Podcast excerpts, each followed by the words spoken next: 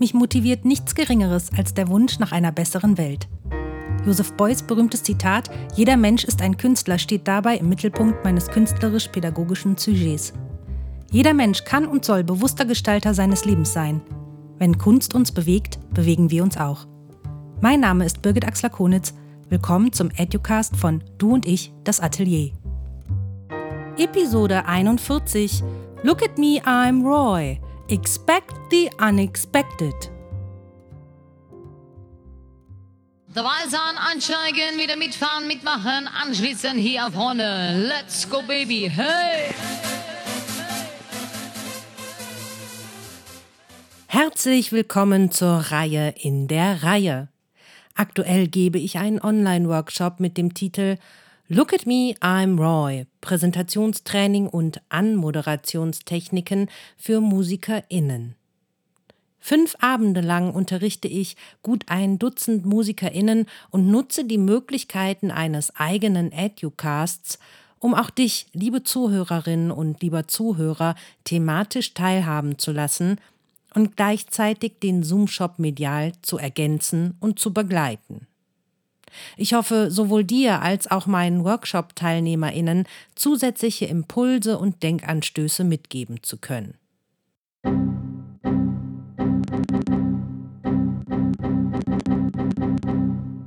Fehler passieren uns täglich. Mal haben sie größere Auswirkungen und mal etwas kleinere. Aber fast immer machen sie uns das Leben schwer. Oder machen wir uns das Leben selbst schwer? Das schon eher. Sogar viel zu oft machen wir uns das Leben schwer.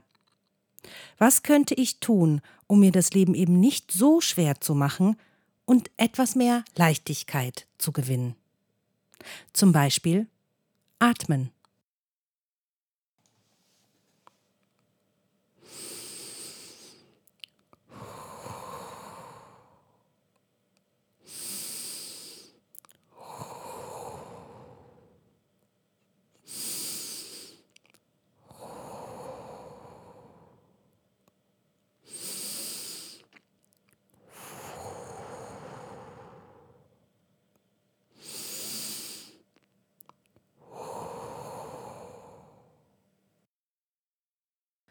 Zuallererst ist es wichtig, meine Gefühle wie Scham, Wut, Ärger oder einfach nur Schmerz in den Griff zu bekommen.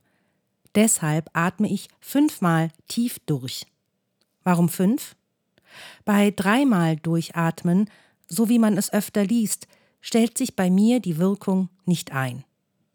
Jede und jeder nach ihrer oder seiner Fasson. Was noch?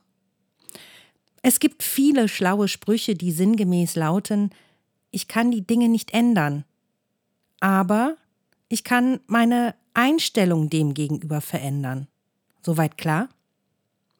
Die innere Haltung entscheidet, ob ein Problem groß ist oder nicht. Im Prinzip ist alles lösbar.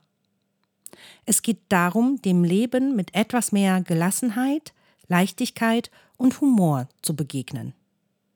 Gleichzeitig ist es auch ein Akt der Selbstermächtigung, denn wenn mir mein Erdbeermarmeladebrot mit Honig auf den Boden fällt, natürlich mit der erdbeerigen Honigseite nach unten, kann ich mich entscheiden, ob ich mich endlos darüber aufrege oder mit den Schultern zucke und denke, naja, kann passieren. So ein Honigbrot ist ja auch schnell wieder geschmiert.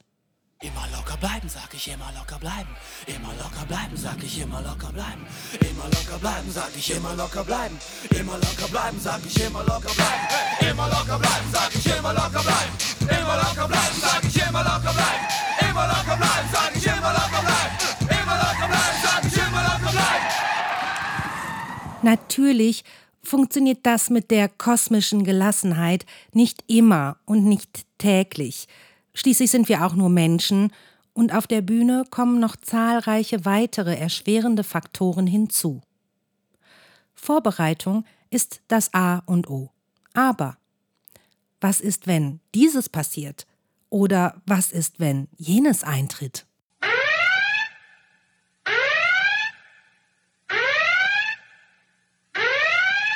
Willi Milovic soll gesagt haben, Improvisation ist die Kunst, etwas Unbeabsichtigtes gut vorzubereiten. Hier nun also die gute Nachricht. Improvisation, Schlagfertigkeit, Ideenreichtum, Kreativität kann man trainieren. Tada! Wie? Zum Beispiel mittels des Improvisationstheaters. Improvisationstheater oder Improtheater ist eine Form des Theaters, in der improvisiert wird. Logisch. Keine der dargebotenen Szenen wurde vorher geprobt. Das ist der Hauptunterschied zum klassischen Theater. Oft holen sich die SchauspielerInnen einen Vorschlag aus dem Publikum oder lassen sich auch während einer Szene immer wieder Vorgaben geben. Diese Vorschläge dienen dann als Leitmotiv oder Impulsgeber für die dann spontan entstehenden Szenen. Häufig wird im Improtheater mit Musik gearbeitet. Auch die gespielte Musik ist improvisiert und ist doch mit der Darbietung auf der Bühne engstens verwoben. Die Geschichten entstehen durch die gegenseitige Inspiration der SchauspielerInnen vorausplanendes Spiel weicht dem reinen, spontanen Spiel von Aktion und Reaktion zwischen den AkteurInnen. Es wird auch Stegreiftheater genannt und ist seit dem 18. Jahrhundert bekannt. Wie gesagt, Improvisation kann man trainieren. Entsprechend schuf in den 1970er Jahren in England Keith Johnston das Konzept Theatersport, die bis heute populärste Form des Impro-Theaters. Zu Beginn des 21. Jahrhunderts verbreitete sich Theatersport und Improvisationstheater global. Unzählige Formen und Formate haben sich inzwischen ausdifferenziert und wurden von immer mehr Quellen inspiriert und beeinflusst. In der Theorie und der Praxis des Improvisationstheaters haben sich grundlegende allgemeine Regeln der Produktion etabliert. So besitzt jeder Mensch bereits alle wichtigen Eigenschaften wie Erzählen oder Spontanität. Der Großteil der Regeln beschäftigt sich mit der Beseitigung von Abwehrmechanismen und Blockaden.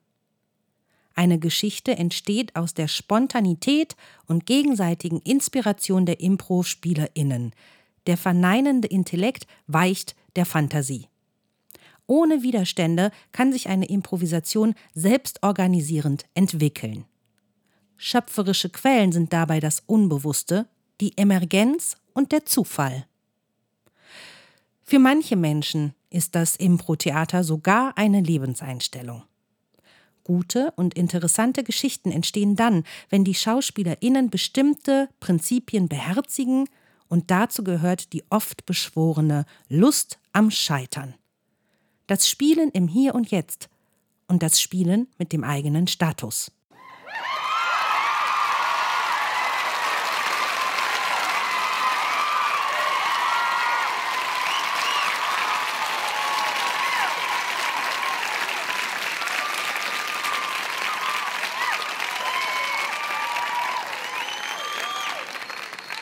Da diese Art des Spiels auch eine besondere Art von offener Kommunikation ermöglicht, sehen viele SpielerInnen in ihrer Leidenschaft zum Impro-Theater mehr als nur eine Art der Freizeitgestaltung, sondern vielmehr das Ausleben ihrer inneren Haltung zum Leben.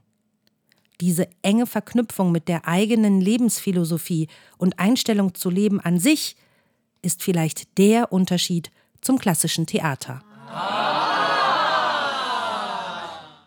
Warum sollte ich das Improvisieren lernen?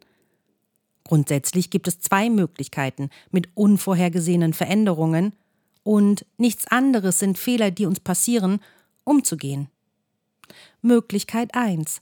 Du kannst die Augen vor der neuen Situation verschließen und an deinem ursprünglichen Plan festhalten. Du verbeißt dich in die Situation und bist nicht bereit, dich flexibel auf die neue Situation einzustellen. Manchmal wird ein solches Verhalten belohnt. Oftmals scheitert aber dein Vorhaben an der nicht vorhandenen Flexibilität. Oder Möglichkeit B. Du improvisierst. Du stellst dich blitzschnell auf die neue Situation ein. Du analysierst und handelst intuitiv. Du passt deinen Plan einfach an und probierst neue Wege aus. Diese Fähigkeit kann dir auch beruflich wie privat weiterhelfen.